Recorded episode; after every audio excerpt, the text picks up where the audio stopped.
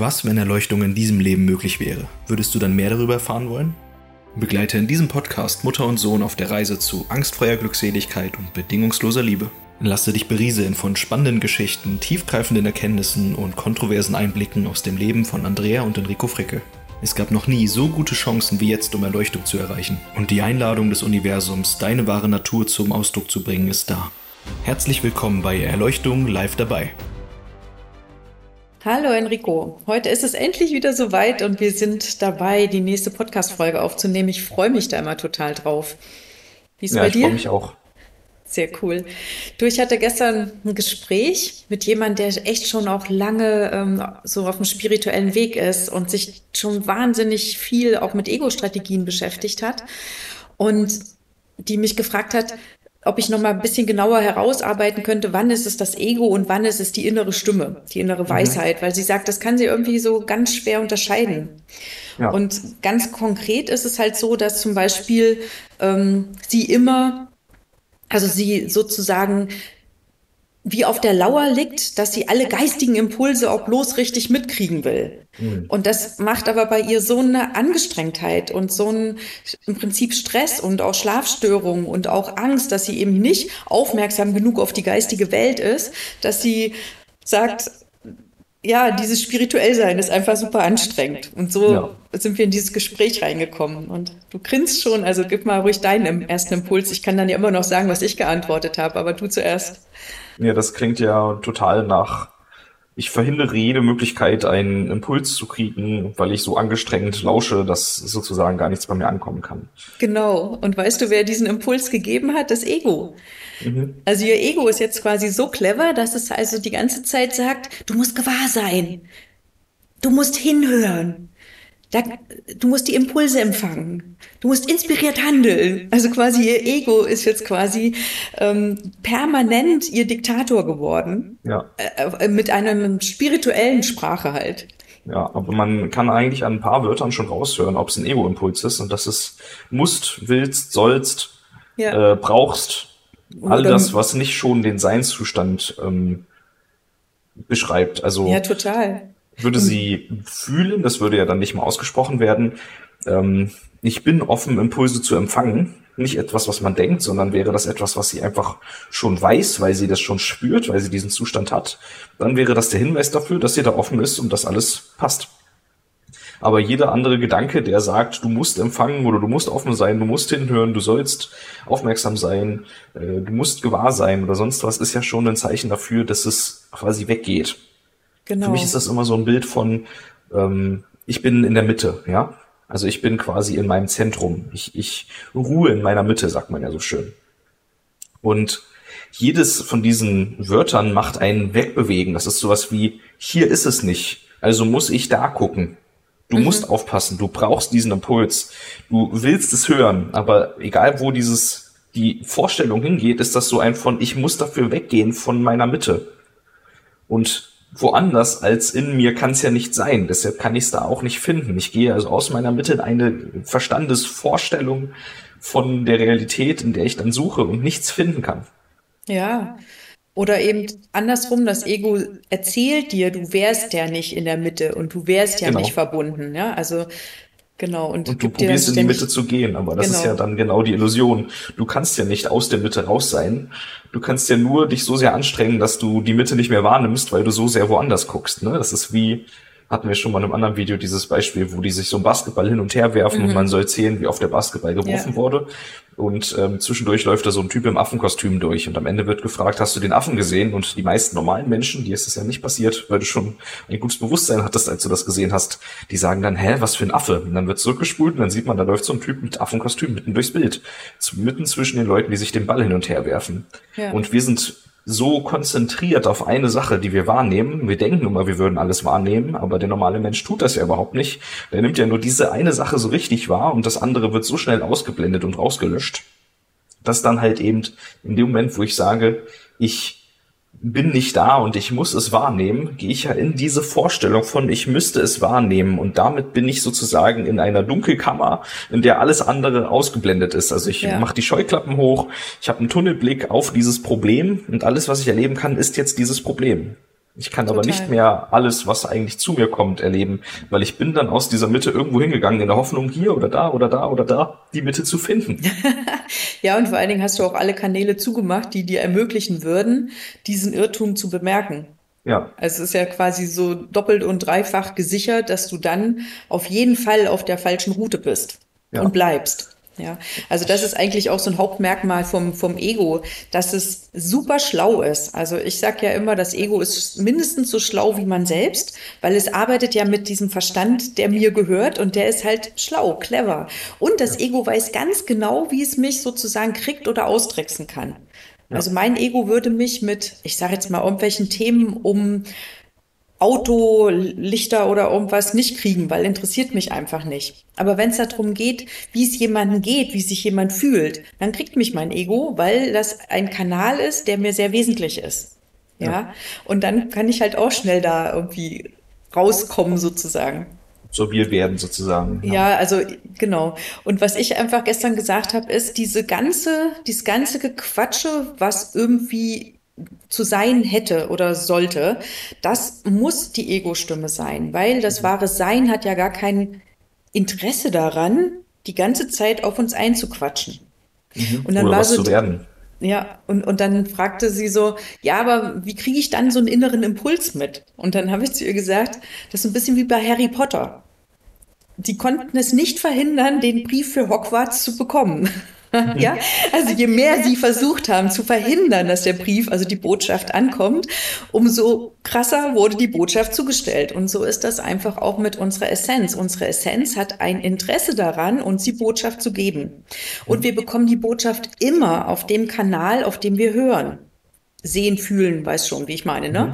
Also immer auch in der Sprache, die uns anspricht. Wenn du jemand bist, der Symbole liebt, dann wirst du Symbole in deinem Leben sehen. Wenn mhm. du jemand bist, der sagt jetzt mal Tiere, ähm, zum Beispiel Schmetterlinge, Raben, Krähen, weiß ich nicht, Elstern ähm, in deinem Leben, ja, dann wirst du die vermehrt sehen. Du wirst immer auf dem Kanal angesprochen werden, der für dich relevant ist. Also du kannst den Impuls deines wahren Seins nicht verhindern zu empfangen. Außer du bist so sehr verstrickt in einer Wahnvorstellung deines Lebens, in einer Illusion, dass du die Zeichen, die kommen, nicht verstehen kannst. Das ist richtig. Da wäre ich noch hingekommen. Aber wenn du schon ähm, gelernt hast, gewahr zu sein und äh, ja. im Einklang mit deiner Essenz und dem Kosmos zu sein, dann kann dir das nicht mehr passieren. Nee, das stimmt, genau. Na? So, weil das heißt aber, es gibt schon eine Möglichkeit, wie ich es verpassen kann, weshalb ja diese Impulse auch immer vehementer werden. Ja. Also es gab ja zum Beispiel auch mal, dass du einen Mann bei dir in der Praxis hattest, der hatte nur noch ein paar Monate zu leben, weil seine Krebsdiagnose schon so weit fortgeschritten war und die Ärzte auf der ganzen Welt, der hat ja Geld, ähm, nichts machen konnten. Ja. Und trotz all der Experten ist er dann halt irgendwann bei dir gelandet, weil irgendwer meinte, geh zu Andrea, wenn du nicht weiter weißt, die weiß weiter. Mhm. So nach dem Motto. Und da war es ja so, der hatte ja im Prinzip nur keinen Wille mehr zu leben. Genau. Und das musste Krebs geben, damit er dann auch noch zu dir kommt. Also Krebs allein hat ja noch nicht gereicht, um das einzusehen ähm, oder um da sozusagen einen Impuls zu, zu kriegen. Und mit dir hat er dann endlich den Impuls empfangen. Eigentlich willst du nur nicht leben, deshalb stirbt dein System auch gerade. Und als ihr das aufgearbeitet hattet und der wieder einen Wille zu leben hatte, war dann das Ganze so weit zurückgebildet innerhalb von ein paar Monaten oder so, ne, dass er dann quasi auf ja, der hat ja alles verändert. Der hat ja, ja, einen Familienbetrieb übernommen gehabt und den quasi immer weitergeführt. Ja, also der war ja dann schon eigentlich ähm, auch wäre schon Rentner. Aber ich meine, wenn man so einen Familienbetrieb führt und man hat keinen, der, der das übernehmen kann, führt man das irgendwie immer weiter. Also der war jenseits der 70 und hatte also immer noch diesen Familienbetrieb, den er nie haben wollte und hat den also eigentlich zum Erfolg geführt, aber hatte was ganz, ganz, ganz anderes vor. Und nach dieser Krebsdiagnose und dieser Erkenntnis hat er dann was gemacht. Er hat als allererstes diesen Familienbetrieb abgewickelt. Mhm. Dann hat er sein Haus und Hof vermietet an eine Gruppe, ich glaube, das waren Hebammen, die dann dort eine Praxis reingemacht haben. Also ganz günstig einfach diesen Hof da alles vermietet und die Hebammen durften das alles bewohnen. Hat sich ähm, auf Reisen begeben, hat dann noch die Liebe seines Lebens kennengelernt. Ich war sogar einmal eingeladen ähm, zur Verlobungsfeier ähm, hat diese Frau später auch noch geheiratet, da war ich allerdings dann nicht mehr. Mittlerweile ist er verstorben, aber er hat noch viele, viele glückliche Jahre gehabt mit einem völlig anderen Leben. Der ist dann auch erst von, von Deutschland nach Luxemburg und dann nach äh, Norditalien gezogen mit dieser Frau. Also die haben sich einfach noch wirklich den Himmel auf Erden ermöglicht. Und Mega. ja, also ich weiß nicht, der ist an die 100 oder so. Ich weiß es nicht mehr ganz genau, aber der ist richtig alt geworden. Und jedenfalls habe ich dann irgendwann von der Frau eine Karte bekommen, das ist jetzt vor ein paar Jahren gewesen, wo sie mir mitgeteilt hat, dass er nun selig äh, verschieden sei und ähm, sie einfach super dankbar ist für also er hat mich immer seine Engeline genannt. Ohne seine Engeline hätte er dieses Leben nicht haben können und diese Frau nicht getroffen. Und ähm, ja, war also wirklich ein unglaublicher, krasser Schnitt, den er in seinem Leben dann gemacht hat. Also wenn du zu verkauft in deiner Vorstellung bist, was du alles musst und hättest und sein, sein und dir, müsstest, und dir verbietest und, und dir verbietest. und, ja. Und er hat das dann aber auch wirklich so aufgenommen und hat sich da so reingefühlt, dass er gesagt hat, das würde dann aber auch alles in Frage stellen, was er aufgebaut hat. Und das gab noch viele Tränen und noch viel Schmerz irgendwie, der dann irgendwie erst gelöst wurde. Wir hatten noch mehr als einen Termin. Wir hatten bestimmt zehn Termine oder so. Ja, ich will das jetzt nicht so klein machen. Wir haben da wirklich fett gearbeitet und dann ist der losgezogen und hat sein Leben auf so eine ganz neue Art gelebt. Ja. Und das ja finde ich ziemlich passend. Ich habe jetzt gerade ähm, auf der Fahrt nach Göttingen, ich bin ja gerade bei dir zu Hause, mache hier Urlaub. Ja, deswegen sieht das bist. so schön aus bei dir im Hintergrund, ne? Stimmt, ja. mein Bäumchen, meine ganzen Bilder und so, total schön, ja. Ähm, auf dem Weg hier habe ich im Auto das Hörbuch Eine neue Erde von Eckart Tolle angefangen. Und ich ja, fand es total schön, wie er Buch, ja. Ja. das Ego beschrieben hat oder angefangen hat zu erklären. Mhm. Da mag ich mal ein bisschen aus so einem Gedächtnisprotokoll wiedergeben. Ähm, er sagt, es gibt, wenn man sich verschiedene Religionen anguckt, zwei Gemeinsamkeiten, die man immer wieder findet. So ist es zum Beispiel im Hinduismus so, dass sie bei den Menschen von einer prinzipiell vorliegenden Krankheit oder einem Wahnsinn sprechen. Der Buddhist oder die Buddhisten, die sprechen von einem im Menschen vorliegenden Leiden. Und bei den Christen gibt es die Sünde. Aber er sagt, die Sünde wurde ganz doll falsch interpretiert, mhm. wenn man in das Altgriechische geht, wo das Wort Sünde das erste Mal genannt wurde und dieses Wort übersetzt, so wie auch das Neue Testament in Altgriechisch geschrieben wurde, dann bedeutet Sünde so viel wie den Zweck verfehlen. Und Sünde meint im Prinzip den Zweck der menschlichen Existenz verfehlen. Absolut. Also alle drei sprechen, wenn man das auf einen Nenner bringt, davon, dass es sozusagen in den ganzen Religionen schon seit 2400 Jahren oder so erzählt ja bekannt ist, dass es in der menschlichen Existenz eine Form oder ein, ein etwas gibt, was sozusagen dazu führt, dass wir unsere Existenz verfehlen. Ja. Und dann vergleicht er das so ein bisschen, macht so ein bisschen Beispiele aus dem Leben. Also wir sind hier technisch immer versierter geworden. Wir sind intelligent, offensichtlich. Wir haben zum Beispiel den Motor erfunden. Aber gleichzeitig mit dem Motor kam dann halt auch der Panzer und der Erste Weltkrieg, wo es dann mit Flugzeugen und sonst was die Möglichkeit gab, sich in einem Maße gegenseitig umzubringen, was es so vorher noch nie gab.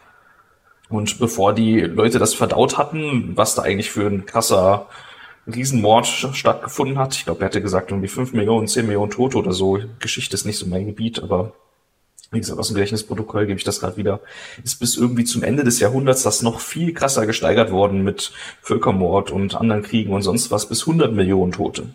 Und das heißt, wir haben es erst geschafft, so schlau zu werden, dass wir uns in einem Riesenmaß umbringen konnten, bevor wir es geschafft hatten, diesen Wahnsinn, der in uns ist, unter Kontrolle zu kriegen oder überhaupt zu entdecken. Die meisten Menschen wissen ja nicht mal, dass der da ist. Und dann hat er ja. noch eine schöne Geschichte erzählt. Jetzt im Schnelldurchlaufenden, in seinem Buch erzählt er das viel ausführlicher.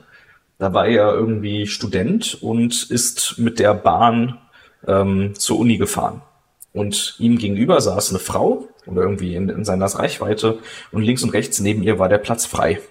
Und sehr wahrscheinlich, weil diese Frau lautstark mit sich selber diskutiert hat über irgendetwas, wo sie sich gerechtfertigt hat und irgendeine andere Person erklärt hat, dass diese andere Person sie hintergangen hätte und dass das nicht ginge und die Freundschaft wurde ausgenutzt und was auch immer. Und die hat also wirklich lautstark ihre Position gerechtfertigt und diskutiert und sonst was und dabei immer so nach rechts unten geguckt, als würde dort eine Person sitzen. Aber da war ja niemand. Und er meinte, deshalb saß da wahrscheinlich niemand dumm rum. Und beim Aussteigen, sie ist an der gleichen Station ausgestiegen, sogar in die gleiche Richtung gegangen, hat er sich gedacht, naja komm, solange wir in eine Richtung gehen, kann ich ja nochmal lauschen. Er war irgendwie interessiert. Und irgendwann ist ihm aufgefallen, dass die auch in das Uni-Gebäude geht. Weil er aber so 20 Schritte hinter ihr war, hat er sie dann im Uni-Gebäude verloren, die war dann schon in irgendeinem Fahrstuhl. Und dann dachte er, die Uni ist doch das Zentrum des Wissens, der Weisheit für ihn, ja, das sind doch die schlauesten Menschen der Welt. Und er dachte auch, naja, Intelligenz muss besser werden, nur dann können wir besser werden, weil er hatte keine Idee, wie man besser werden kann, wenn nicht die Intelligenz besser wird. Dann hat er gedacht, wie kann es sein, dass so ein verrückter Mensch hier in der Uni ist? Ist die Lehrkraft, ist die Studentin, ist die Putzpersonal, ist die vielleicht für eine klinische Studie hier für psychische Krankheit? Das könnte auch sein. Er hat es nie rausgefunden. Schade, ich dachte, jetzt kommt irgendwie, sie war dann die Professorin, die das, äh, die Vorlesung gehalten hat. Das wäre es jetzt gewesen. Und dann war er, ähm, kommen noch Sachen. Ähm, dann war er im Bad und nachdem er auf dem Klo war, hat er in den Spiegel geschaut und gedacht, hoffentlich werde ich nie wie sie. Und in dem Moment, wo er das gedacht hat, dreht sich der Typ neben ihm um und guckt ihn an und ihm fällt auf, er hat das gerade laut ausgesprochen. Mit der Erkenntnis, oh Scheiße, ich bin hier gar nicht so unähnlich, wie ich dachte. Ja. Ich führe auch in meinem Kopf die ganze Zeit Diskussionen und Gespräche und Dialoge. Nur sie drückt ihre laut aus. Und ich mache das im Leisen, aber im Prinzip bin ich ihr gar nicht so ähnlich. Und wenn sie schon wahnsinnig sein muss und ich aber auch den ganzen Tag so plappern, nur noch nicht laut, dann muss ich doch eigentlich auch wahnsinnig sein und alle anderen im Prinzip auch. Und hat dann kurz einen Moment gehabt, wo er ein ähm, ein Lachen hatte, so ein, mhm. er meinte, es klang wahrscheinlich wahnsinnig nach außen, aber eigentlich war das so ein Moment ja. der Klarheit, wo er mal im Bewusstsein war statt im Verstand und deshalb dann in diesem Lachen erkannt hat, eigentlich macht der Verstand das alles viel schwerer, als es sein muss. Ist äh, eigentlich ganz locker das Leben. Und dann gab es noch ein paar Monate später oder ich weiß nicht, Semester später oder so noch einen kleinen Einblick aus dieser Geschichte, wo er erzählt hat, dann hat er es geschafft, sich in einen Kurs einzuschreiben von einem der Professoren, die er an der Uni am meisten bewundert hat, weil der so unglaublich intelligent ist und wo er dachte, boah, und er hat so viel erreicht und er ist so gut in seinem Bereich, Bereich und sonst was. Und kurz bevor der Kurs anfing, kam ein Brief zu ihm, wo gesagt wurde, dass dieser Kurs leider nicht stattfinden kann. Der Professor hätte sich selbst das Leben genommen. Mhm. Wo er dann gesagt hat, wie kann das sein? Sein Idol quasi von den Professoren in der Uni hat sich selber das Leben genommen, obwohl er doch die Spitze der Weisheit sein muss. So, und dann ja. hat es ja noch viele Jahre gedauert, bis er quasi an den Punkt kam, wo er erkennen konnte, dass mehr Intelligenz eben nicht die Lösung ist. Und das die Frage ist ja, mh, nur noch ein Satz, die Frage ist ja, in wessen Auftrag arbeitet die Intelligenz? Und ja. die Religionen sagen, bei den meisten Menschen im Auftrag des Wahnsinns. Und das Ziel der Religion ist, das im Auftrag des Bewusstseins zu stellen. Oder von Gott oder von Liebe oder wie sie es dann auch nennen. Ja, es gibt ja Studien, ne, wo eben gesagt wird, dass Menschen, die eine geringere Intelligenz haben, glücklicher sind als Menschen mit einer hohen Intelligenz. Mhm. Und ähm, da ist ja genau dieser Faktor drin. Also de, de, die Intelligenz hat ja bei uns etwas damit zu tun, wie schnell und gut funktioniert mein Verstand, also analog einem Rechner, einem ähm, PC, ja. Also ja. wie schnell kann der Rechenleistung und wie viele Rechenleistung kann er parallel erbringen? Das wäre ja komplex. quasi wie komplex. Und das wäre ja die Intelligenz, die wir meinen. Wir meinen ja nicht emotionale Intelligenz oder soziale, ja. sondern ähm, Logisch. logische Intelligenz. Und je intelligenter ein Mensch ist, umso krasser sind natürlich diese inneren Gespräche und umso schlauer sind die Argumente. Mhm. Also ich habe in der Praxis tatsächlich einmal einen Mann begleitet, der Wahnvorstellungen hatte und man muss einfach wissen, dass Wahnvorstellungen in sich eine sehr logische, geschlossene Argumentenkette bilden. Man kann also jemanden, der im Wahn ist, im Wahnschub ist, argumentativ nicht aus diesem Wahn heraus begleiten, weil es nur immer benutzt wird, um noch mehr Argumente zu sammeln, um diesen Wahn zu bestätigen. Mhm. Ja, muss man einfach einmal wissen. Und ähm, das Krasse war immer, dass wenn wir zusammen gearbeitet haben, war ja meine Idee nicht, wir suchen Argumente, sondern ich habe ja ihn immer in die Stille, ins Gewahrsein gebracht und in diesem, wo er mit sich so angekommen ist. Und dann gab es immer diesen Moment, wo er so richtig entspannte und durchatmete. Und der hatte also die Idee, er wird verfolgt. Er ist dann auch später selber in die Klinik gegangen. Der hat auch Medikamente eine Weile eingenommen. Mittlerweile ist er geheilt. Aber so dieses, als er in der Stille war, hat er wirklich durchgeatmet, hat sich umgeguckt und hat gesagt, eigentlich ist da niemand, der mich verfolgt. Das bin ich selbst. Und wenn er dann aber wieder aufgestanden ist und sein Gehirn wurde aktiver, dann ging das ganze hektische sich umschauen, nochmal gucken. Ähm, ich musste mein Handy vorneweg immer äh, komplett ausschalten, damit wir nicht geortet werden können, damit uns niemand abhören kann. Und all das musste ich mal schon sicherstellen, bevor der überhaupt die Praxis betreten hat. Und wenn der gegangen ist, ist der sofort wie wieder hochgefahren und dann war der wieder in seinem Wahn. Und es hat eine Weile gedauert, bis der äh, akzeptiert hat, sich Hilfe zu holen. Wir haben das aber letztendlich geschafft. Wir, weil seine Familie mit mir da zusammengearbeitet hat und wir haben es geschafft, dass er sich Hilfe geholt hat, weil er da sonst nicht rausgekommen wäre. Und dieses Wahnhafte hat ja wirklich dieses innerhalb der Argumente hast du keine Chance. Und wie viele Menschen kennen wir, die, wenn du mit irgendetwas kommst, was in sich gut und stimmig ist, die dann sagen, ja, aber, ja, aber, ja, aber, ja, aber. Und je mehr man sozusagen ihnen Futter gibt, indem man ihm was Neues anbietet, umso mehr ja, aber haben sie.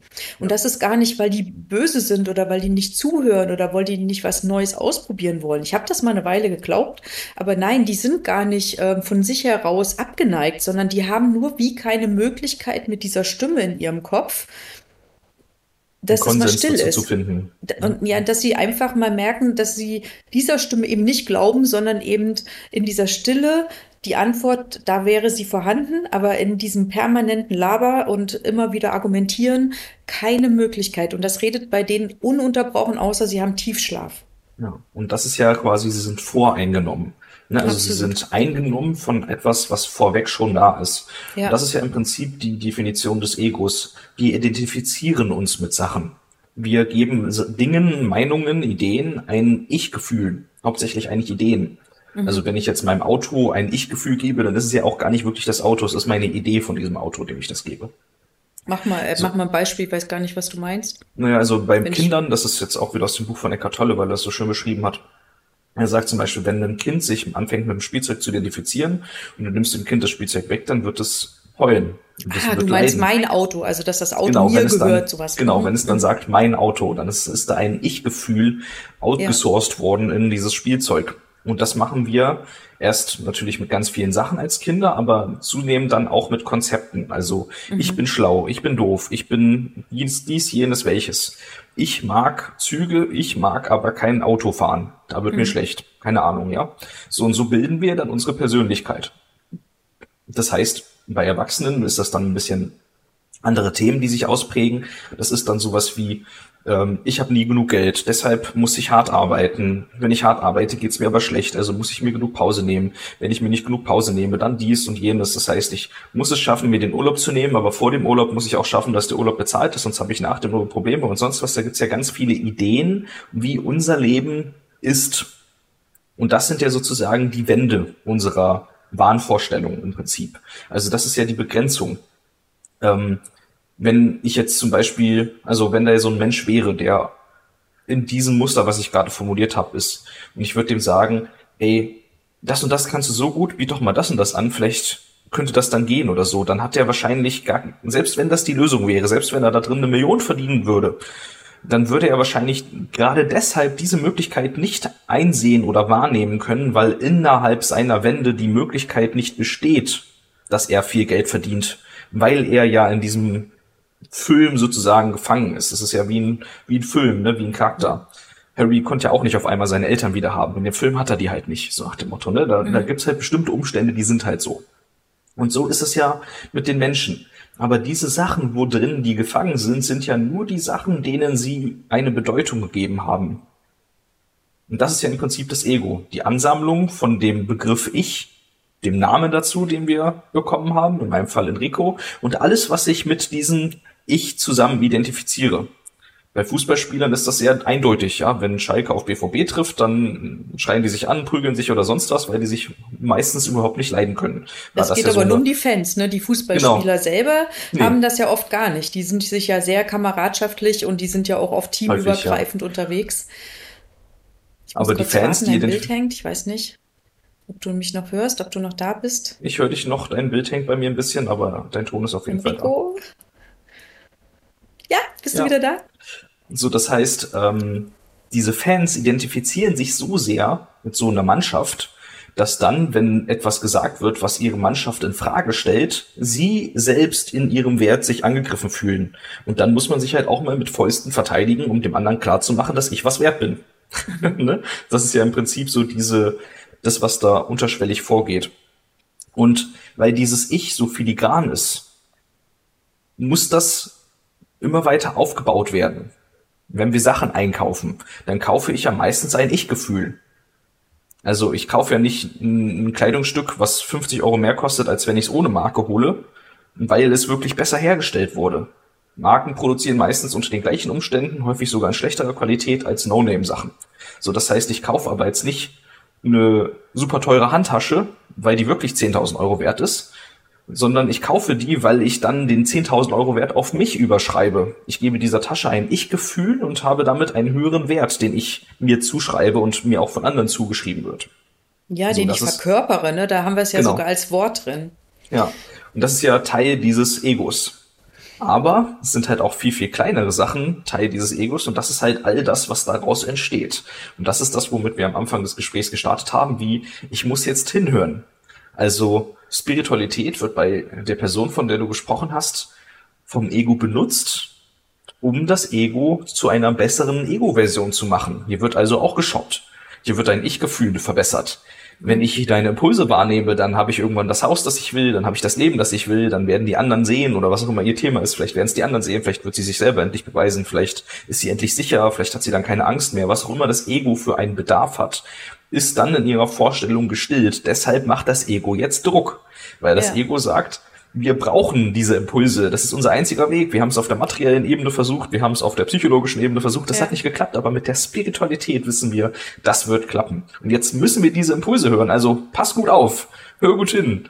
Und ja. dann kriegen wir die Impulse mit. Und wenn wir denen dann folgen, dann wird alles erfolgreich. Genau. Und da bist du schon in der Falle, ne? Ja. Und das heißt schon, es wird nicht gehen, weil die Impulse, die Energie fließt, wenn ich offen bin, wenn ich losgelöst bin von Ergebnis, von Ziel, von Widerstand. Mhm. Die Buddhisten sagen ja so schön, lass alle Anhaftungen, also alles, was du toll findest, und alle Widerstände, alles, was du doof findest, los. Also in diesem Fall, lass die Idee von einem Haus, in dem du wohnen willst, los. Ja, lass überhaupt die Idee los, dass Spiritualität dir irgendwas erfüllen soll. Ja, selbst das ist ja. doch eine irrige, irrsinnige Ansicht. Ja, obwohl es ja witzigerweise, also das ist ja wieder so ein, so ein Paradoxon. Paradoxon, genau. Ne? Solange du willst, dass die Spiritualität dir was erfüllt, wirst du damit wenig bis keinen Erfolg haben. Wenn es dir egal ist, dass die Spiritualität dir was erfüllt, hört man von allen Menschen, die diesen Schritt gegangen sind, dass dann ihr Leben plötzlich geil wurde. Ja. Ne, aber so man kann es, nicht.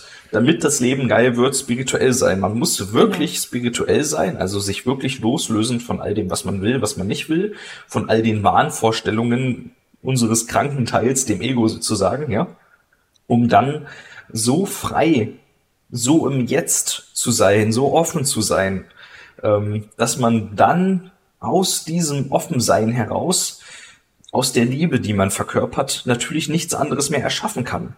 Mhm. Weil wenn ich im Jetzt präsent bin, ohne Angst, ohne Widerstand, ohne Meinung, dann ist jeder Impuls, der zu mir kommt, selbst wenn er vom anderen böse gemeint ist, kann ich daraus eine Chance machen, eine, eine liebevolle Möglichkeit, mich auszudrücken. Und alles, wo ich mich liebevoll ausdrücke, entsteht da wieder was Liebevolles, was mir zurückkommt.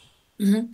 Ich habe dazu ein ganz, ganz schönes Beispiel. Mhm. Weil eigentlich geht es um nichts oder ging es um nichts. Ich bin, ähm, es gab eine Zeit, da wollte ich einfach mir mehr Freude in mein Leben ermöglichen und habe entschieden, ich gehe zum Tanzen. Weil ich damals keinen Tanzpartner hatte, bin ich zum Single-Tanzen gegangen und da habe ich viele verschiedene Männer getroffen, mit denen ich also probieren konnte zu tanzen. Mit einem Mann hat das besonders gut geklappt und wir sind ein Tanzpaar geworden, was dann zusammen in einen anderen Kurs gewechselt ist, um wirklich als ein Tanzpaar zusammen zu tanzen. Und das war jedes Mal für mich, ich war einfach erfüllt und voller Freude, weil ich konnte tanzen und dieses Tanzen, es ging auch nicht drum, was wir tanzen, sondern einfach so dieses Gefühl von Tanzen hat bei mir Freude ausgelöst.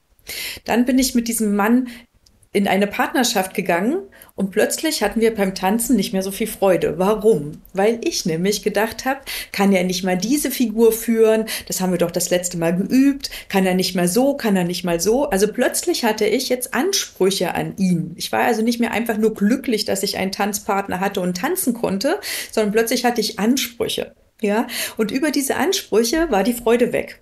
Plötzlich war es irgendwie ein Aneinanderreiben und wir hatten beide weniger Freude als vorher. Ich habe für mich dann alles losgelassen, was ich da als Idee hatte, so von wegen, dass man irgendwie schöne Figuren machen soll, dass man abwechslungsreiche Figuren machen soll, dass er dieses, jenes, welches Jahr machen könnte. Das alles losgelassen und habe mich wieder voll und ganz einfach nur diesem Tanz und diesem Führen hingegeben und ich hatte wieder Freude.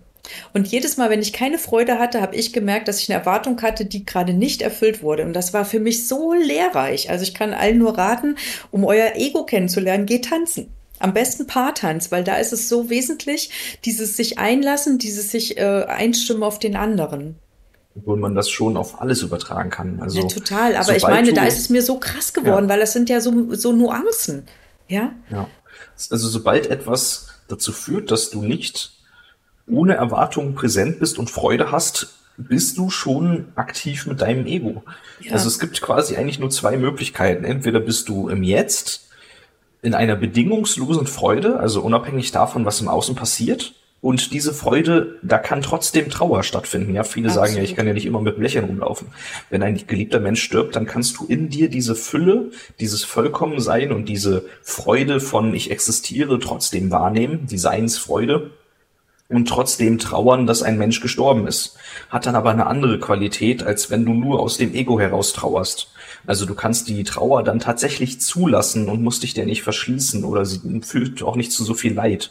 Ist dann mehr, also Trauer aus Bewusstsein ist ja mehr eine Anerkennung der Liebe zu dem Menschen als eine Angst vor dem Verlust, dass man ihn nicht mehr hat, wie es dann aus dem Ego wäre. Aber das heißt, jeder Moment, der, in dem ich präsent bin, in dem ich offen und frei bin, indem ich sozusagen im Sein bin, statt im Wollen, müssen, sonst was, im Ego eben, ist halt einer, in dem eine Zufriedenheit herrscht. Eigentlich ist Zufriedenheit, finde ich, ein super Maßstab.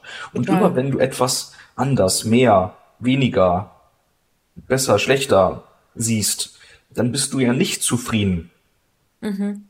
Dann ist kein Frieden in dir. Richtig. So, und das ist ein Anzeichen vom Ego. Das Ego ist nämlich nicht zufrieden. Das Ego hat nämlich immer das Gefühl, es hätte zu wenig, deshalb will es mehr, es braucht mehr und das artet sich dann aus. Bei großen Politikern, die dann Kriege führen, um ihre Macht zu stärken oder ihren Einfluss oder ihr Portemonnaie oder sonst was, ist das dann einfach nur eine Spätfolge von dem, dass sie irgendwann mal aufgehört haben, zufrieden zu sein.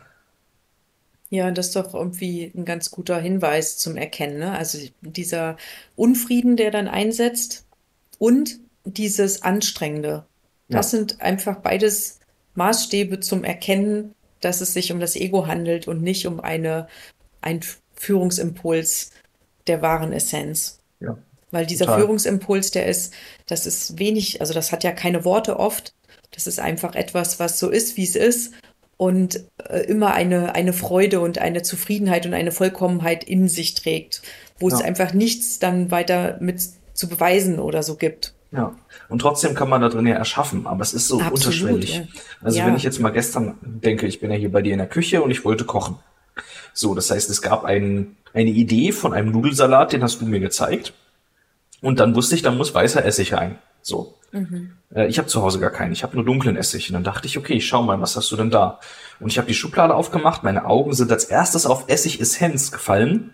Oh oh. Ich habe schon das Gefühl gehabt, das ist das Richtige. Also da war so ein ganz leichtes Gefühl von stimmig. Und dann habe ich aber gedacht, nee, als ich drauf geguckt habe, muss man verdünnen und so. Das wahrscheinlich hat sie noch normale Essig. Dann brauche ich nicht mehr jetzt ne, mich mit Essigessenz auseinandersetzen und das erstmal kennenlernen. So, dann habe ich die ganze Schublade durchgeguckt, da habe ich aber nichts gefunden, bis ich dann schließlich doch wieder zu Essigessenz zurückgekommen bin, die einfach verdünnt habe, so wie es draufsteht. Und dann war das genau richtig für das Rezept. So, das heißt also, okay. hat zumindest geschmeckt. Ich weiß nicht, ob du die auch in deinem Rezept so verwendet hast. Nee, gar nicht. Ich habe auch normalen Essig und ich habe Himbeeressig oder so, ganz lecker. Hab ich nicht gesehen. Da, wo Aber Öl steht. Essig ja, steht da, wo Essig. Öl steht. Und äh, Himbeeressig. Und ah, den okay, hätte ich ja. wahrscheinlich genommen. Ja, und ich habe halt dann gesagt, na gut, ich suche einen hellen. Und ich habe ja diese Essigessenz verdünnt und damit war es dann wunderbar und hat lecker geschmeckt. Okay. Aber ich hatte schon im ersten Moment, als ich die Schublade aufgemacht habe, den Impuls, welches ist. Ich habe sogar zuerst angeguckt. Also meine Augen sind aufgefallen und es gab ein stimmiges Gefühl. Dann habe ich die Flasche angeguckt und mein Kopf hat gesagt, nee, Essigessenz, komm, wir suchen weiter. Mhm. Das könnte sein, dass wir das nicht hinkriegen, weil das haben wir noch nie gemacht. So, und dann habe ich weitergesucht und alles danach, da habe ich auch gespürt, es wurde enger in mir. Ich habe erst gesucht, dann habe ich gespürt, es wird enger in mir. Also ich war mhm. ja dann schon in dieser Ego Verstricktheit für einen Moment. Und als ich dann gemerkt habe, einmal ich sehe nichts und zweitens es fühlt sich nicht mehr so gut an in mir wie vorher. Das hat vielleicht bei mir drei, vier Sekunden gedauert, bei anderen dauert das auch Monate. Das ist dann halt die Bewusstwerdung, ne, wo man das dann immer leichter und schneller erkennt. Mhm. Gott ähm, sei Dank geht das ja, immer schneller. Ja, und leichter. ja. Und dann habe ich halt diesen genommen und einfach damit weitergemacht und das hatte sich dann auch direkt wieder stimmig angefühlt. Es ja. wurde erst unstimmig, als ich geglaubt habe, dass es unstimmig ist. Also erst als die Argumente mich überzeugt hatten. Aber vom Gefühl, von so einem ganz unterschwelligen Gefühl war es sofort klar. Und ich weiß auch, warum ich früher dieses Gefühl nicht wahrnehmen konnte. Ich habe nämlich nie aufgehört, Argumenten zu folgen und war immer so eng und angespannt, das macht ja so ein enges, angespanntes Gefühl, wenn wir mit dem Ego sind, dass ich gar keine Möglichkeit hätte, so eine leichte, zarte Veränderung in meinem Gefühl wahrzunehmen, wie ich sie gestern wahrgenommen habe, die mir diesen Impuls gegeben hat. Das ist ja, ja so, wie ich vergleiche das immer gern mit jemand flüstert von der anderen Straßenseite und du stehst an einer vielbefahrenen Kreuzung. Mhm. So, das ist der Zustand, in dem ich früher war. Gestresst und Lärm und voller Impulse und Wahrnehmungen. Aber die Wahrnehmung, die mich am besten fühlen würde, die konnte ich leider nicht hören. Mhm. Lustig. Total lustig. Ich erzähle dir auch noch einen so klitzekleinen Moment der Enttäuschung. Ich bin ja hier in Berlin unterwegs und was ich total mag, ist der Potsdamer Platz ich weiß auch nicht, ich mag einfach die Energie dort. Ich meine, das war einfach alles, in der DDR war das ja alles platt gemacht und war Grenzgebiet sozusagen und es gab nichts mehr und das ist alles neu aufgebaut worden und irgendwie mag ich diese Energie und das Sony Center, das architektonisch auch, mag ich total gerne. Und ich habe zu Jürgen gesagt, lass uns da auch einmal hingehen, da kannst du tolle Fotos machen und ich kann da auch meditieren. Und wir kommen hin und es ist eine riesengroße Baustelle.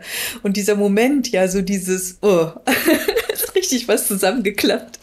Und im nächsten Moment war ich dann so, okay, also hier möchte ich jetzt dann doch nicht meditieren und dann war es auch schon fertig. So. Und wir sind weiter ähm, gegangen und Jürgen immer, ah, das ist ja so schade, dass das irgendwie jetzt Baustelle ist. Also ich weiß nicht, er hat das immer noch so lange mitgetragen und ich war schon so längst drüber weg, weil ich einfach so gemerkt habe, okay, hier ist gerade alles Baustelle, es ist gerade nicht schön, ich möchte hier nicht sitzen.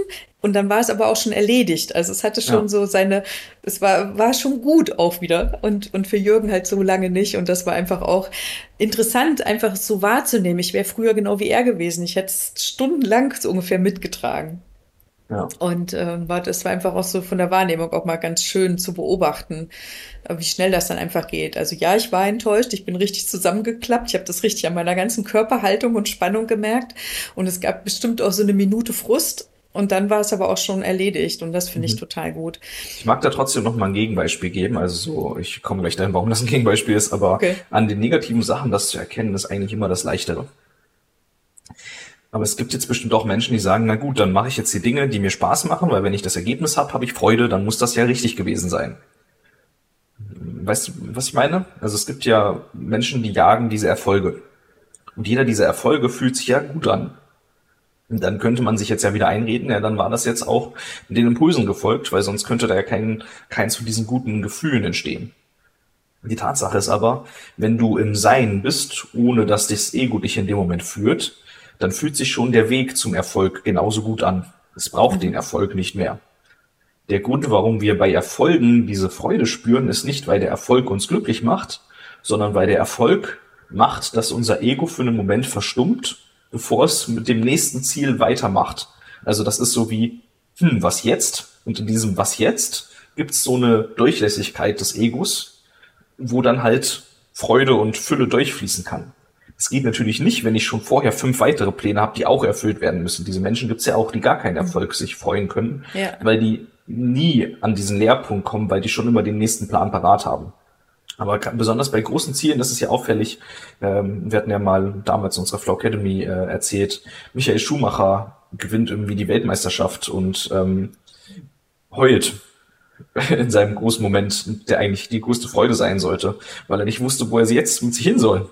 was ist jetzt dran?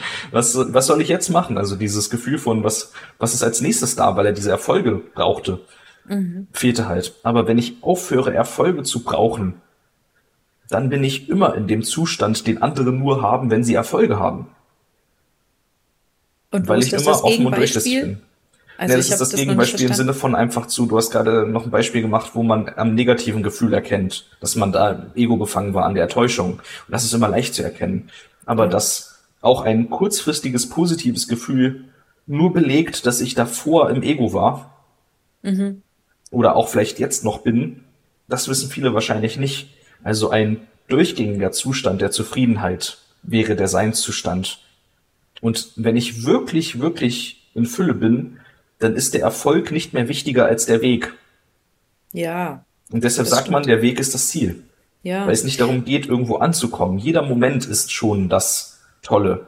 Die, der Sinn des Lebens ist Leben, gibt ja auch diesen Spruch, aber versteht keiner wirklich. Es geht darum, dass das, was jetzt gerade passiert in diesem Moment, das ist das Leben. Und das ist mhm. nicht wichtig, dass du dabei jetzt einen Preis gewinnst oder besser bist als ein anderer Mensch, mehr Geld verdienst als ein anderer Mensch oder sonst was, sondern das Leben als solches Existieren und sich dem bewusst sein, das Erlauben, das Zufriedensein im Moment, das ist das Leben. Das ist der Sinn des Lebens, sozusagen. Ja. Wir haben noch zwei Fragen gekriegt. Ähm, vor dem Abschluss würde ich die nochmal ins Gespräch holen. Okay.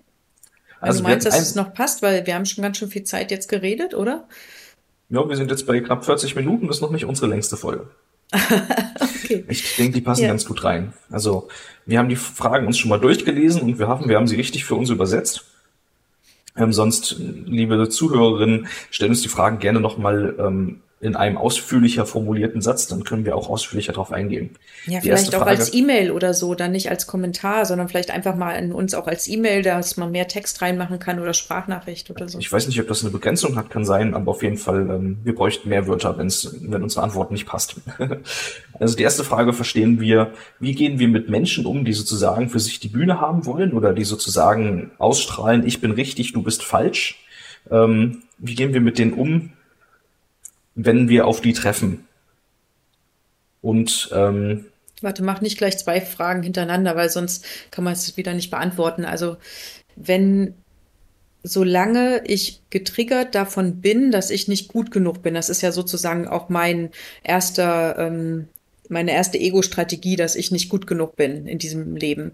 Und das heißt, ein Mensch, der mir das Gefühl gibt oder damals gab, dass ich nicht gut genug bin, hat mich direkt damit getriggert und ich habe mich in seiner Gegenwart auch besonders bemüht, gut genug zu sein oder mich abgewandt, wenn ich gemerkt habe, ich kann das nicht schaffen. Das war meine Struktur, mein, meine ähm, anerlernte Reaktion auf dieses Verhalten. Dass es halt wie dein Ego damit umgegangen ist.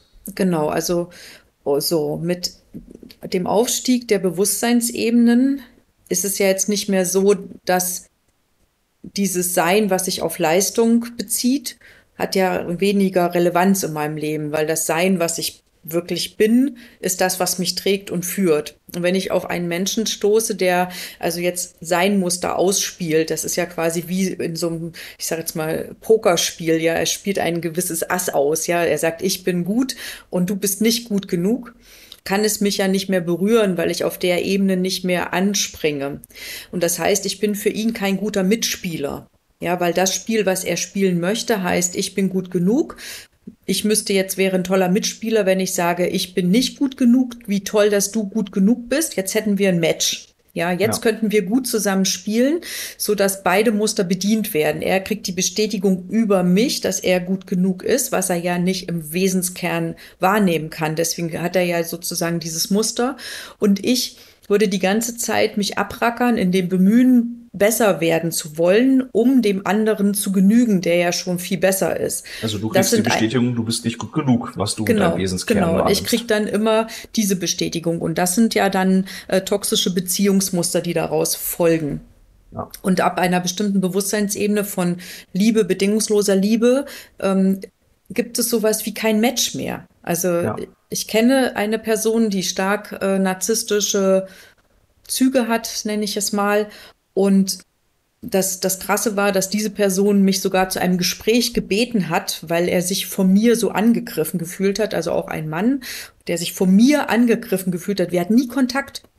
Ja, aber allein, dass ich in Göttingen existiere und er auch, hat er sich, äh, da hat er mich gebeten zu einem Gespräch.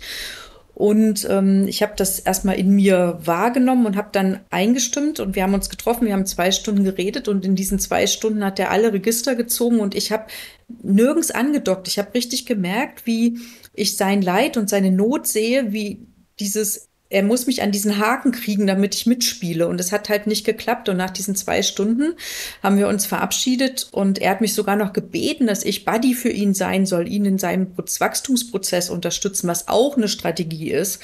Und ich bin auch da gar nicht emotional geworden, sondern habe einfach gesagt, dass es für mich einfach gar nicht passt und ähm, alles Gute gewünscht und bin gegangen. Und ich habe dann von anderen gehört, wie er sich im Nachhinein über mich aufgeregt hat, was ich für ein unemotionaler Mensch bin und dass ich halt überhaupt nicht einfühlsam bin und seine Not nicht gesehen habe. Ich wäre die Einzige gewesen, die ihm jetzt hätte helfen können. Und das sind alles sozusagen die Strukturen, die in ihm spielen. Und ja, also für mich war es ein Gespräch, wo ich einen Menschen in Not gesehen habe und gleichzeitig aber auch für mich ganz klar war, dass ich kein Helfersymptom anbieten möchte. Also ja. ich möchte mein Helfen nicht anbieten. So, das war ganz klar. Also du willst nicht mit das Spiel spielen, weil der wollte ja nicht genau. echte Hilfe, er wollte ja nur Hilfe als Vorwand, als Bestätigung, dass er gut genug ist. Genau. Und das, also hätte, das war gar nicht vorhanden. Genau, hätte er jetzt ja wirklich wahrhaftige Hilfe gewollt, um aus seinem eigenen Muster auszusteigen, nicht um dich in sein Muster zu ziehen, dann wärst du wahrscheinlich anders drauf eingegangen. Ja, und ich habe vor Jahren zum Beispiel, es gibt ja mehr Menschen, die auch so ein, so ein Muster anbieten und wenn man Empath ist wie ich, dann ist man da auch sehr empfänglich für. Also es gibt ja scheinbar solche Leuchtreklamen, dass man damit unterwegs ist. Und ich habe früher sehr viele Angebote für Zusammenarbeit bekommen von solchen Menschen.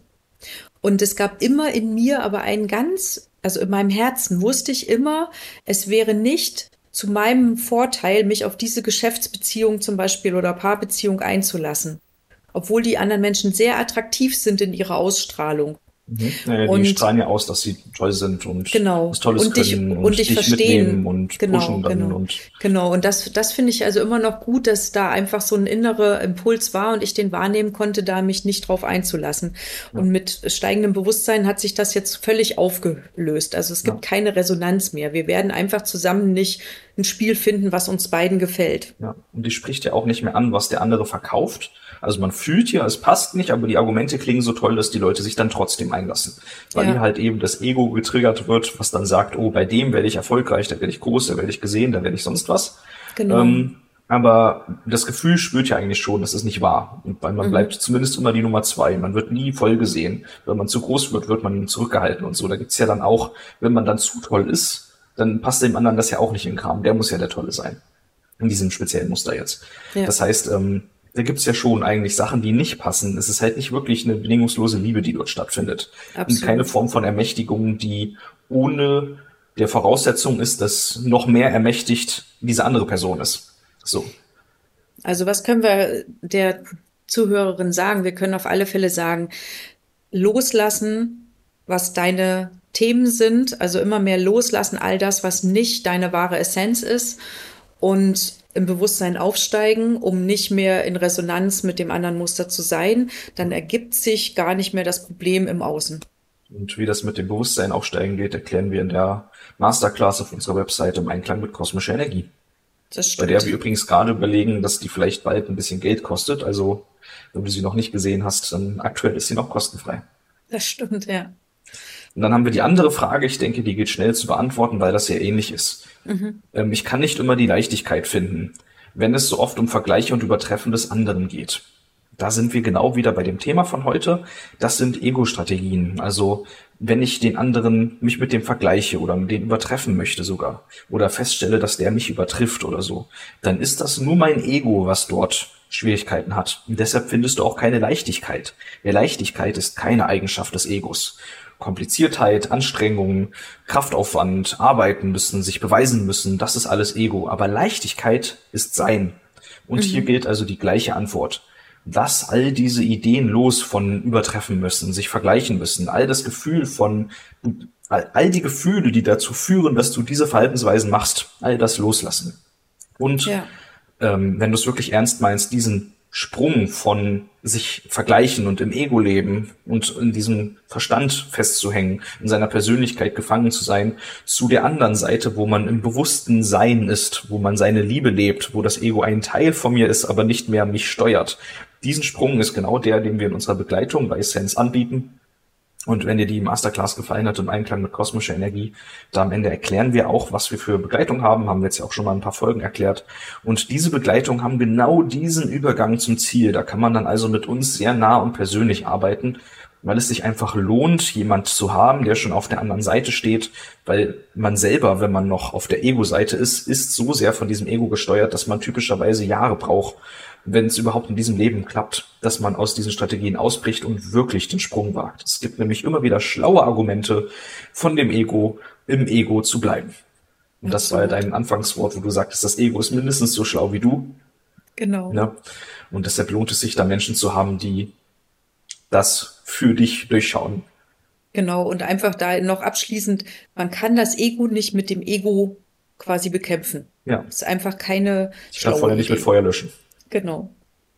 Weil das ja auch immer viele probieren und ich immer so ja. denke, nee, das kann einfach nicht gut gehen. Ja, also wenn ich dann da sitze und die ganze Zeit in der Meditation denke, ich muss jetzt still sein, ich muss mich konzentrieren, ich muss jetzt atmen, ich muss jetzt dieses, ich muss jetzt jenes und was nehme ich da wahr und was ist dort und bäh, das ist alles immer noch Ego. Das ist keine Meditation. Das ist noch kein Sein, das ist noch nicht Meditation. Ja. Genau. So, aber jetzt Schluss für jetzt heute. Jetzt ist Schluss. Supi, vielen Dank, bis zum nächsten Mal. Dankeschön, ja. Hat Spaß gemacht. Mir auch. Tschüss. Chao, chao.